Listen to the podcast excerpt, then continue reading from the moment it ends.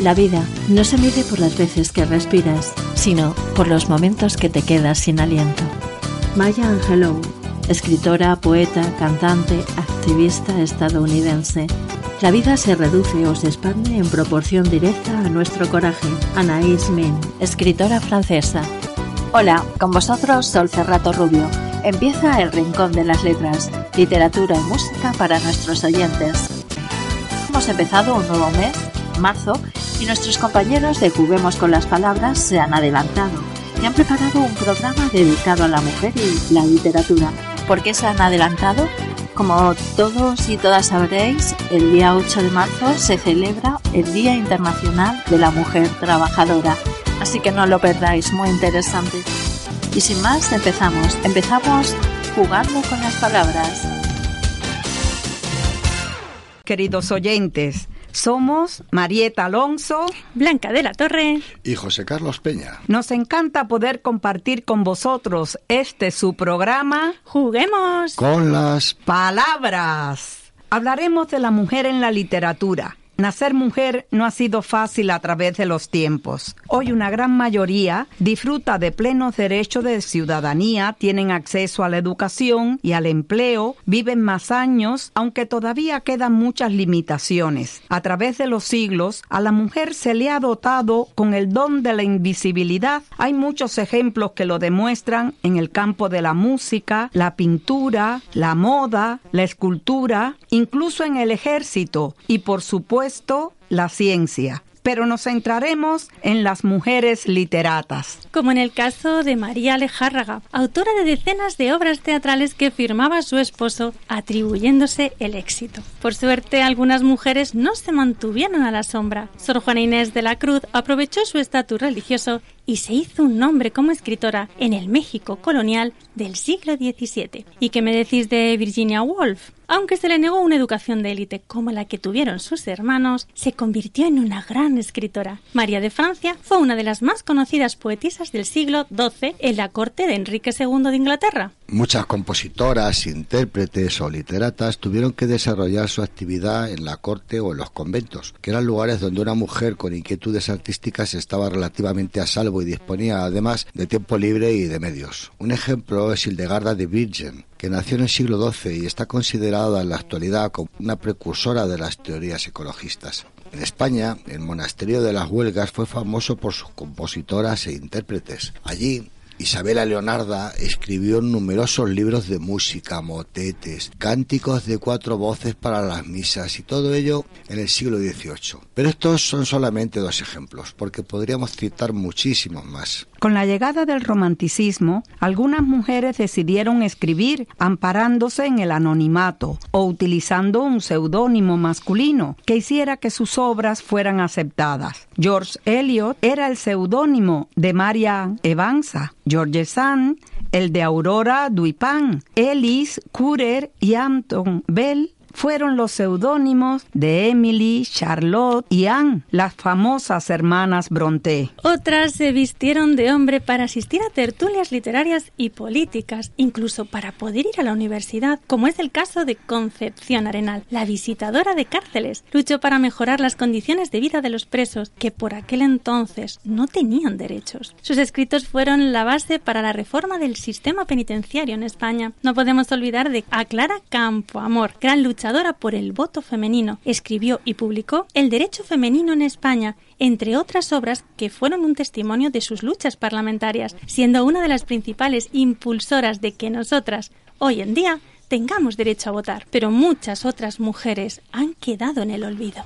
No hay que ahondar demasiado para comprobar el escaso protagonismo que se ha concedido a las mujeres en la esfera del arte a través de los tiempos. Aún así, no faltan ocasiones en que se reconocen sus méritos. Hoy nos centraremos en ese gran premio que es el Miguel de Cervantes y en las mujeres que han sido galardonadas con él. Que está considerado como el premio más importante en lengua castellana. Creado en 1976, no puede ser dividido, ni declarado desierto, ni concedido a título póstumo. Falla a finales de año y se entrega el 23 de abril, coincidiendo con la fecha en que se conmemora la muerte de Miguel de Cervantes. El rey de España preside la entrega de este galardón en el Paraninfo de la Universidad de Alcalá de Henares. Cinco mujeres han sido galardonadas con este premio frente a 37 hombres. Aún así que hoy traeremos a este su programa a dos poetisas, dos novelistas y una filósofa que han recibido este premio.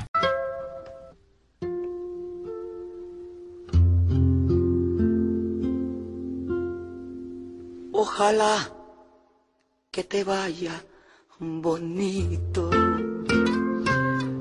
Ojalá que se acaben tus penas que te digan que yo ya no existo, que conozcas personas más buenas, que te dé lo que no pude darte, aunque yo te haya dado de todo la primera mujer galardonada con el premio Cervantes fue María Zambrano Alarcón en 1988. Filósofa y ensayista, tuvo una vida tan larga como trepidante que comenzó el 22 de abril de 1904 en Vélez, Málaga. Sus padres eran maestros y su infancia y adolescencia transcurren entre Málaga, Segovia y Madrid. Con un espíritu inquieto y comprometido, se matricula por libre en filosofía en la Universidad Central de Madrid. El gran amor de su vida, su Miguel Pizarro, la hará adentrarse aún más en la literatura, presentándole a Federico García Lorca, además de Miguel Hernández y Antonio Machado, que visitaban la casa de sus padres con asiduidad. Fue discípula de Ortega y Gasset y de Zubiri y se la considera como la creadora del concepto razón poética, que provocó un nuevo acercamiento entre literatura y filosofía. María Zambrano tiene el talento de combinar en sus escritos la más exquisita sensibilidad con el rigor filosófico. En 1930 publicó su primer libro, Horizonte del Liberalismo. Un año después fue nombrada profesora auxiliar de metafísica en la Universidad Central participó activamente en mítines republicanos, lo que la condujo al exilio, primero en Sudamérica, donde publicó sus obras filosóficas más importantes, y después en Europa. El 20 de noviembre de 1984 regresó a España y se instaló definitivamente en Madrid. Es considerada una de las figuras claves en el desarrollo del pensamiento contemporáneo español del siglo XX. Algunas de sus obras fundamentales son Filosofía y Poesía, El sueño creador o Claros del bosque. A lo largo de su vida viajó incansablemente, residió en multitud de lugares y se relacionó con muchas de las mentes más preclaras de su época. Fue amante de los gatos, llegando a tener 70 en su casa de Roma. Nunca dejó de pensar, de indagar, y hacerse preguntas acerca de las cuestiones fundamentales que rodean nuestra existencia, consiguiendo con sus libros remover mentes y conciencias adormecidas, pues sus palabras y sus ideas, aunque muchas veces parten de lo cotidiano, alcanzan los más hondos rincones del pensamiento humano. Además del premio Cervantes, recibió otros galardones como el premio Príncipe de Asturias en Comunicación y Humanidades en 1981. Vamos a disfrutar de alguna de sus reflexiones. El corazón es centro, porque es lo único de nuestro ser que da sonido. No se pasa de lo posible a lo real, sino de lo imposible a lo verdadero. Todo extremismo destruye lo que afirma. Deja este mundo el 6 de febrero de 1991 con instrucciones muy precisas. Quiso ser enterrada en su pueblo, entre un naranjo y un limonero. En su lápida, también por deseo suyo, está inscrita la leyenda del cantar de los cantares, Surdiamica, Mea etueni, levántate, amiga mía, y ven. Pocas veces permanece en soledad. Se dice que los gatos de la zona la visitan asiduamente.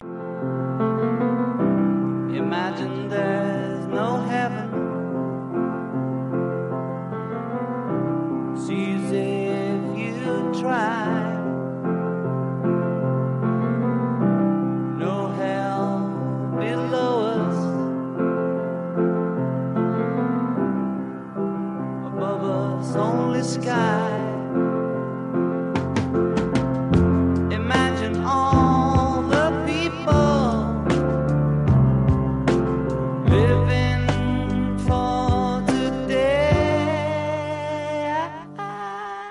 Dulce María Loinaz fue la segunda mujer que obtuvo el premio Cervantes en el año 1992. Nació en La Habana y murió también allí en 1997. Era hija de un famoso general y hermana de cuatro poetas, aunque solo ella consiguió publicar su obra. Fue doctora en leyes y la primera mujer galardonada con la Orden González Lanuza, que premia en Cuba las aportaciones notables en el ejercicio del derecho. También recibió el Premio Nacional de Literatura de Cuba en 1987. Infatigable viajera, su obra refleja mucho de los lugares que visitó. Aunque es más conocida en el ambiente literario por su poesía, ella misma declaró alguna vez que la poesía es lo accidental, lo accesorio, la prosa es lo medular. Por su casa, en La Habana, pasaron Federico García Lorca, Gabriela Mistral, Juan Ramón Jiménez, Alejo Carpentier, y Juana de Ibarburu, participando en aquellas reuniones de intelectuales que fueron llamadas aristocracia del conocimiento. Aunque en su juventud había viajado por medio mundo con el triunfo de la Revolución, se encerró en su casa de Vedado y poco a poco fue cayendo en el olvido. Apenas unos cuantos sabían de su existencia y solo un reducido círculo conocía su domicilio. Incluso se especulaba con la posibilidad de que hubiera muerto o emigrado. Pero no, seguía allí, sumida en el silencio y la indiferencia de sus compatriotas y del resto del mundo. Reapareció luego muy poco a poco a finales de los 60 y continuó escribiendo, publicando y recibiendo numerosos premios. Hay una poesía suya que dice así, si me quieres, quiéreme entera, no por zonas de luz o sombra. Si me quieres, quiéreme negra y blanca, y gris y verde, y rubia y morena. Quiéreme día, quiéreme noche, y madrugada en la ventana abierta. Si me quieres, no me recortes. Quiéreme toda o no me quieras. Gracias a unos pocos amigos comprometidos, su obra fue redescubierta todavía en vida de la autora, aunque a tiempo para recibir un merecido reconocimiento. Además de ser premio Cervantes, que no es poco, también fue Premio Nacional de Literatura y de la Crítica en Cuba, llegando a convertirse en directora de la Academia Cubana de la Lengua. Una curiosidad, Hemos dicho que María Zambrano tuvo 70 gatos, pero ¿qué podemos decir de Dulce María Loinaz? Pues que coleccionaba abanicos y llegó a tener 300, algunos de ellos auténticas obras de arte, como el que decoró la célebre pintora Madeleine Lemer.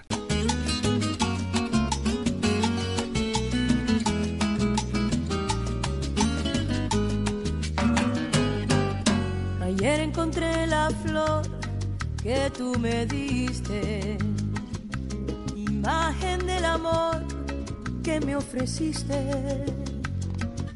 Aún guarda fiel el aroma, aquel tierno clavel.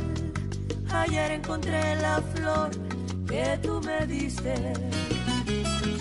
Ahora hablaremos de Ana María Matute, la tercera mujer galardonada con el Premio Cervantes en 2010. Nació y murió en Barcelona. Fue miembro de la Real Academia Española, donde ocupaba el asiento K y una de las voces más personales de la literatura española del siglo XX. Está considerada por muchos como una de las mejores novelistas de la posguerra. Premio Nacional de las Letras Españolas en 2007 y aunque fue propuesta para el Premio Nobel de Literatura, nunca se lo dieron. Sus libros han sido traducidos a 23 idiomas. En sus conferencias hablaba sobre los beneficios de los cambios emocionales, las transformaciones constantes del ser humano y cómo la inocencia nunca se pierde completamente. En sus libros abarca periodos de la niñez, adolescencia y la vida adulta. Decía que aunque su cuerpo fuera viejo, su corazón era joven. Hay un tema muy común en sus novelas que es el de la guerra civil, pero también trata aspectos sociales, políticos y morales de la España de la posguerra, retratando una sociedad en la que predomina el materialismo y el interés propio.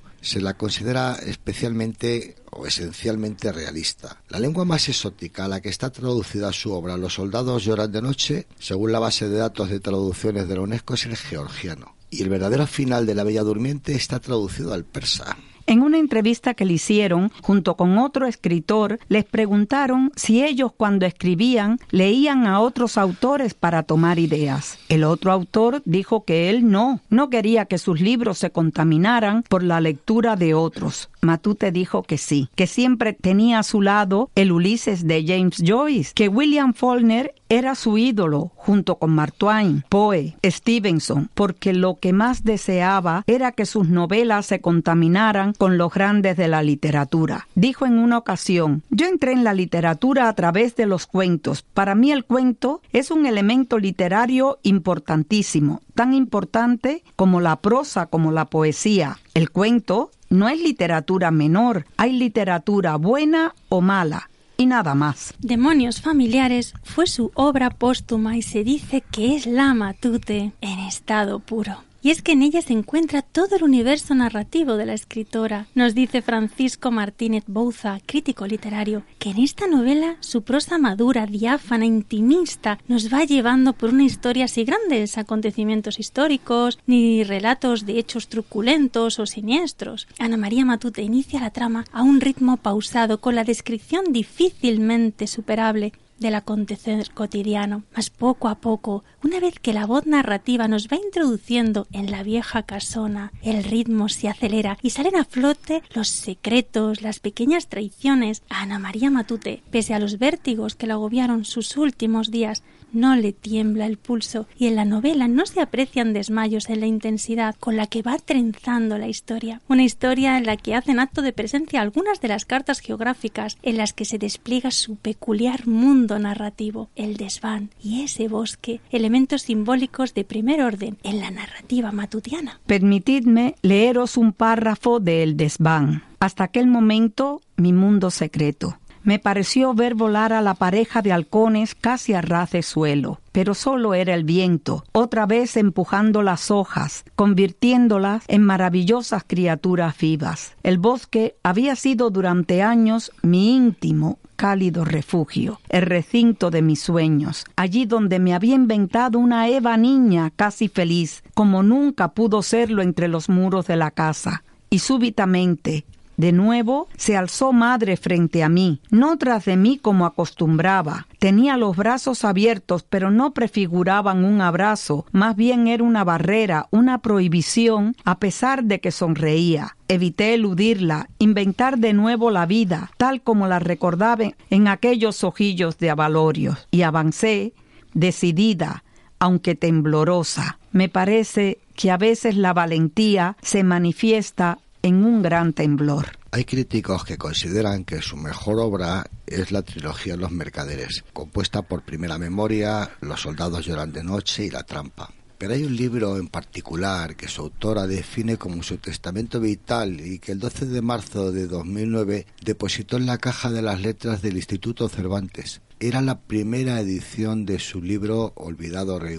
Blanca, Hace unos días, mientras preparábamos este programa, nos contaste una historia muy triste y a la vez entrañable sobre Ana María Matute y su novela Olvidado Rey Gudú. ¿Quieres compartirla con nuestros oyentes? Encantada. Veréis, para Ana María Matute era su gran obra. Llevaba mucho tiempo rondándole en la cabeza. Estaba escrita, pero faltaba corregirla. Ella era una escritora rápida en la creación, pero muy perfeccionista en la corrección. Parecía que nunca estaba satisfecha. Y entonces se quedó sin ganas de vivir. No le interesaba nada ni su rey gudú, por lo que ella construyó un carrito de madera, pues uno de sus hobbies era la carpintería, y encerró el manuscrito bajo llave y se lo llevaba con ella en sus viajes. Además, era muy supersticiosa y pensaba que cuando un autor escribe su gran obra, muere. Ella llegó a temer eso. Gracias a la motivación y el apoyo de su agente literario, entre otras personas, pudo terminar esta magnífica leyenda medieval que nadie debe dejar de leer. Entre las frases que he leído de esta genial escritora hay una que dice así, la literatura es el sentido mágico de la vida. Se cree que en el salón de su casa tenía una gran casa de muñecas, habitada por gnomos. Otra frase con la cual me identifico es, a veces la infancia es más larga que la vida. Ojalá que muchos de nosotros logremos alargar esa bonita etapa de la vida que es la niñez.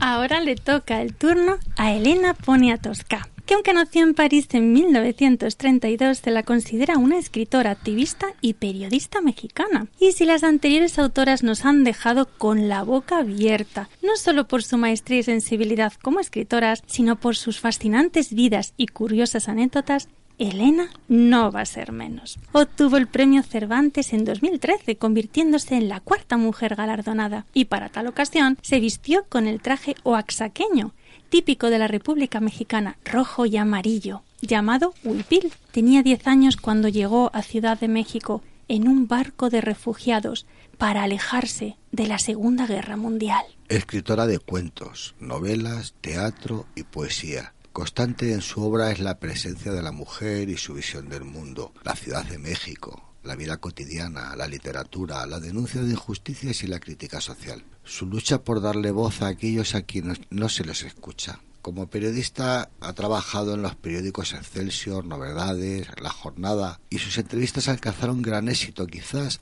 porque acostumbraba a decir unas palabras y dejar largos silencios para que sean otros los que hablen. En 2002 recibió el Premio Nacional de Literatura y Lingüística de México. Se ha pasado toda la vida intentando dar voz a los que no la tienen, tanto en sus entrevistas periodísticas como con sus novelas testimoniales, en las que mezcla realidad y ficción a propósito de las injusticias y desigualdades que se dan en su país, México, con el que se siente estrechamente comprometida. Al contrario que con su título de princesa de Polonia. Así es, amigos, es hija de un príncipe y sobrina del último rey de Polonia. Y aunque ya ha heredado el título, ella misma afirma que le importa muy poco. ¿Sabes cómo la llaman su familia europea? La princesa roja. Entre sus antepasados hay además un arzobispo, un músico y varios escritores. Se inició en la escritura retratando el mágico universo infantil con ese material de cuentos que es Linus Kikus, que comenzó a comercializarse allá por 1954, editados por los presentes y traducido a numerosas lenguas. Un trabajo de la creadora de La Noche de Tlatreloco, Tinísima, Leonora,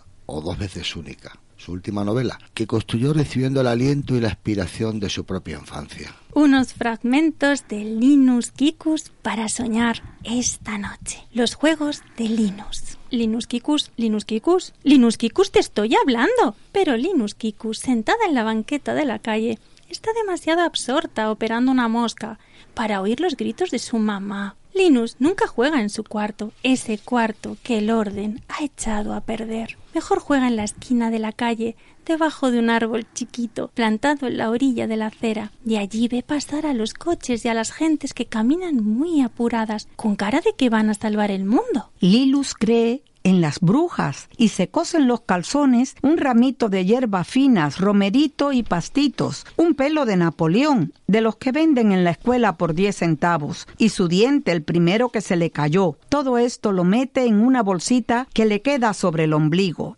las niñas se preguntarán después en la escuela cuál es la causa de esa protuberancia. Desde el día de su primera comunión, Lilus pensó que nuestro Señor bajaba a su alma en un elevadorcito instalado en su garganta. A sus 86 años, Elena Poniatowska tiene muy claro que está muy a gusto en este mundo esto es lo que ha dicho sobre la muerte. Por ahorita trato de mantenerla lo más alejada posible. Yo mejor sigo andando por montes y collados, disque salvando a la humanidad. And if I said I really knew you well, what would your answer be? If you were here today,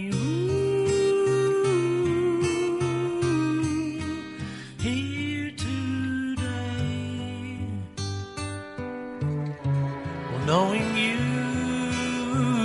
you probably laugh and say that we were worlds apart. If you were here today,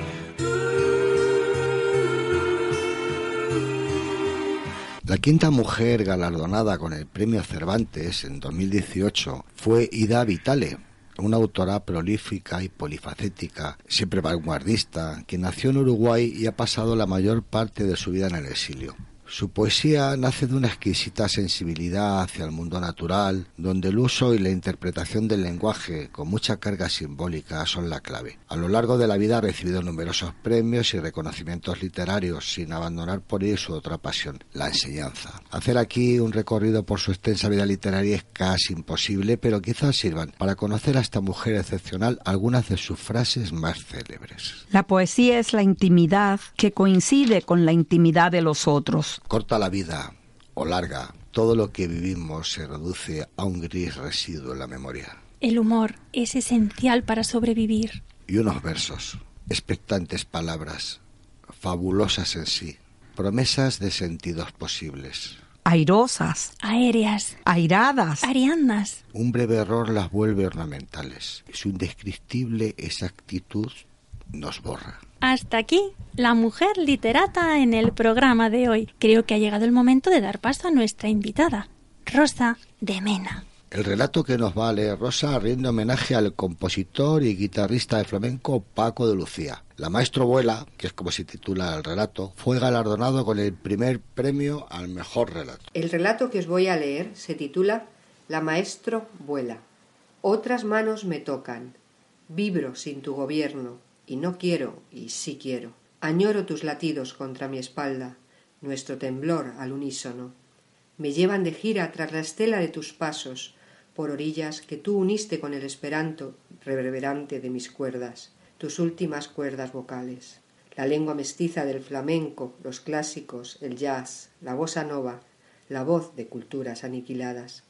Aprendí de ti a ensamblar mi quejío con los cantos de libertad afroperuanos, a callar cuando ellos hablaban y a sumarme a los suspiros. A solas en la playa sentía el rasgueo vigoroso y armónico de tu pulgar en mi boca de roseta, arriba, abajo, luego un acorde para conversar con líricas falsetas.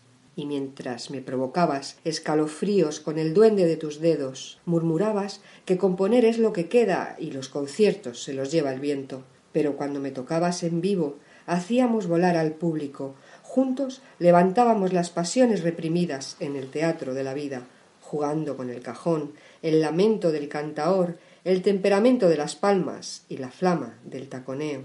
Otras manos me tocan ahora, pero tranquilo, los armónicos no se mueven, aunque me rascasen sin miramiento. Así de fuerte me hiciste, y la maestro me bautizaste, cuando en verdad sólo tú eras el maestro. Qué bonito, Rosa. Bienvenida al programa. Muchas gracias. Eres filóloga y máster en edición, con mención de excelencia por la Universidad Complutense de Madrid y miembro de la Asociación de Escritores de Madrid. Se nota tu pasión por las letras y los libros. Escribes novelas, relatos, artículos, participas en antología, en antologías y además eres ilustradora. De todas estas facetas, ¿con cuál te encuentras más a gusto? Bueno, pues cada faceta realmente tiene su momento. Disfruto con todas ellas en realidad.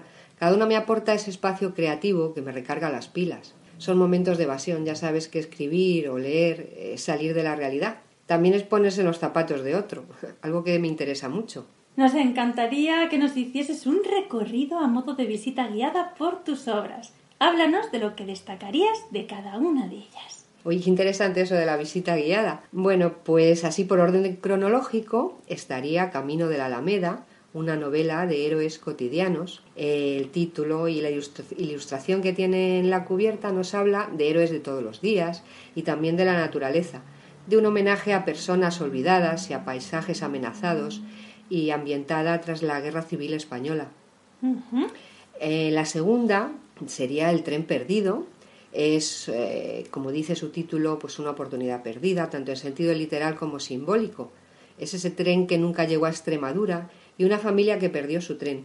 Eh, se trata de más héroes cotidianos, luchando ahora en la cruda realidad de la España de mediados del siglo XIX, una España a la cola de la industrialización, cuyo motor en aquel momento era Inglaterra. En tercer lugar estaría Entre Verdes Colinas. Es el hallazgo de unas memorias de una pareja española en el Madrid de finales del siglo XIX y luego su huida a las Verdes Colinas inglesas. Esta es la secuela del Tren Perdido, aunque se puede leer de forma independiente. Ajá. Ajá. Nuevamente Se trata de héroes humildes, enredados en la telaraña del mundo de la corrupción y de las apariencias. En realidad son todo novelas que yo calificaría de realismo romántico, en el sentido de que son héroes épicos luchando sobre escenarios de la cruda realidad, novelas de aprendizaje, también novelas de viaje, odiseas particulares en realidad, muy cercanas al lector actual. Luego, fuera de las novelas, tengo una antología titulada Una luz en mi ventana, que es una recopilación de dibujos e historias breves cuyos héroes atemporales se mueven por amor o por miedo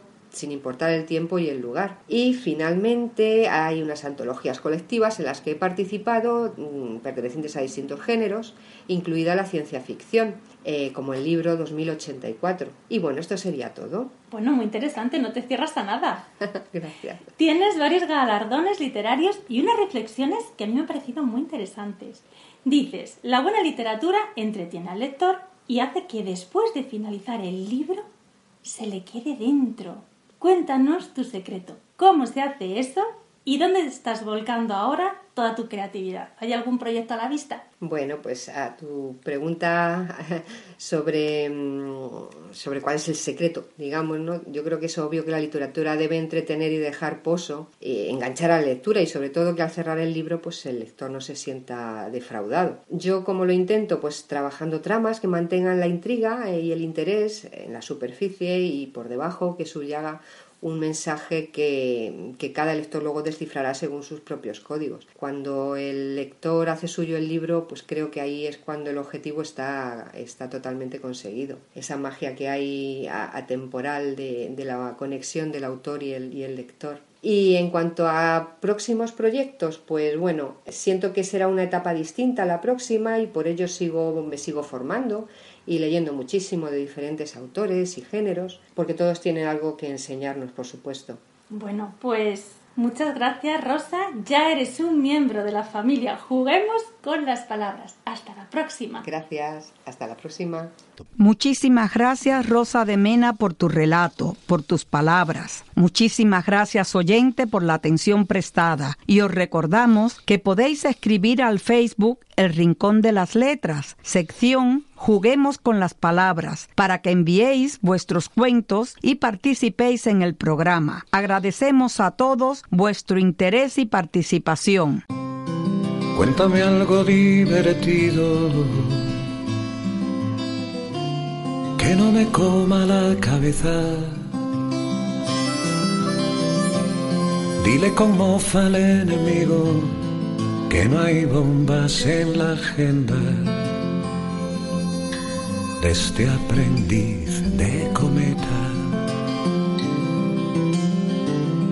Ríete de lo que diga.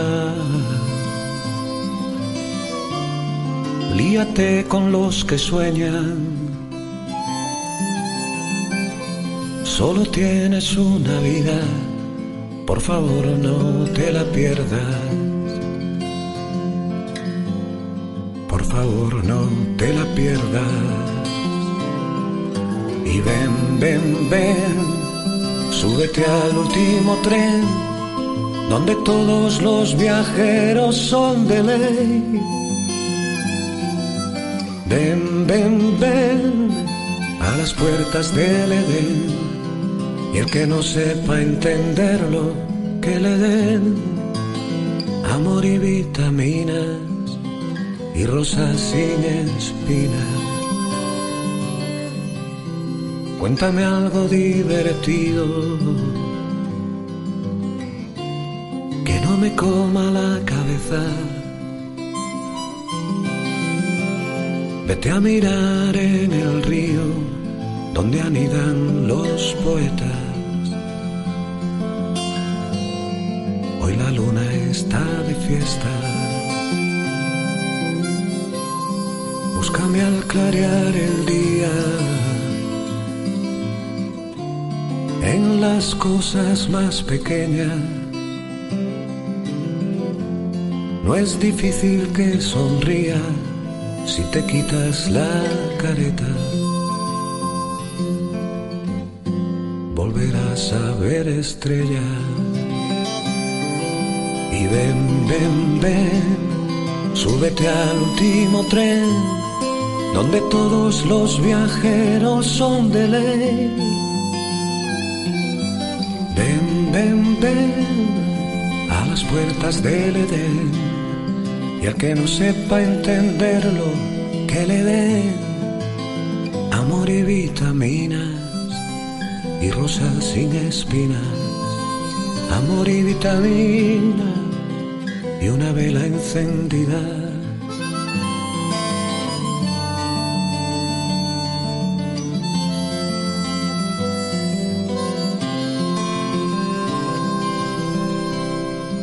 Déjate de tonterías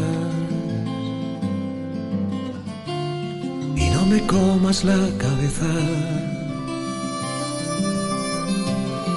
Vamos a vivir la vida, vuela como las cometas y haz con ellas silueta. Y ven, ven, ven, súbete al último tren, donde todos los viajeros son de ley. Ven, ven, ven a las puertas del Edén y el que no sepa entenderlo, que le den amor y vitaminas y rosas sin espinas, amor y vitaminas y una vela encendida, amor y vitaminas, amor y vitaminas y tu mejor caricia.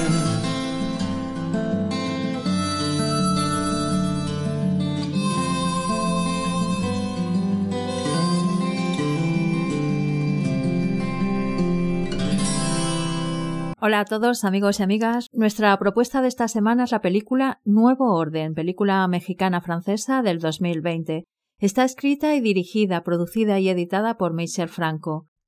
Se ha estrenado en España en este año, en el 2021, concretamente en febrero. La avalan varios premios. En el 2020, el Festival de Venecia, el Gran Premio del Jurado. También en el 2020, en el Festival de La Habana, fue seleccionada oficialmente como largometraje a concurso y en el 2020 también el premio Forque Mejor Película Latinoamericana. Es una película inquietante y de una dureza extrema.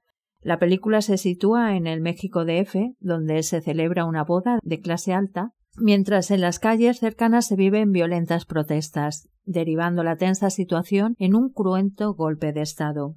Es una película que cuesta digerir, a mí me llevó unos días, pero después de mirar con distancia los hechos que narra e imágenes del fin, uno reflexiona sobre el mensaje o la idea que nos lanza el autor que nos pone sobre la mesa. Nos muestra la terrible desigualdad y brecha social de una forma brutal, y comprendes que esta distopía pausible y reconocible convierte a Nuevo Orden en una película necesaria, una crítica dura de la desigualdad, extendible a muchos países y acentuada actualmente por la terrible pandemia que estamos viviendo a nivel global. A continuación escuchamos el tráiler de la película.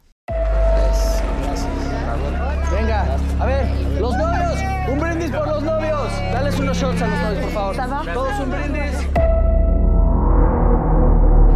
Oye, ¿qué haces? ¿Qué quieren?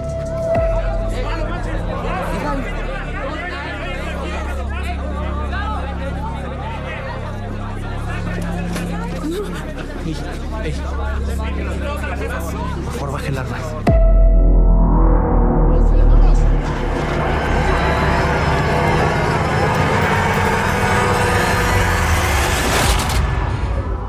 Hijo, no regresen. Escúchame, no regresen. ¡Mamá! ¡Mamá! El reporte de ataques masivos hasta el reciente colapso de las vías de comunicación.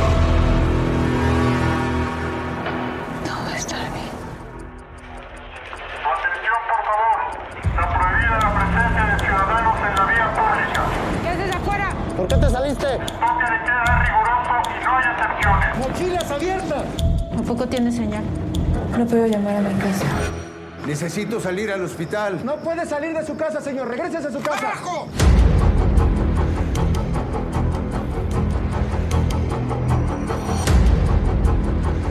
Zona de control, No queremos más muertos, no queremos más dolor.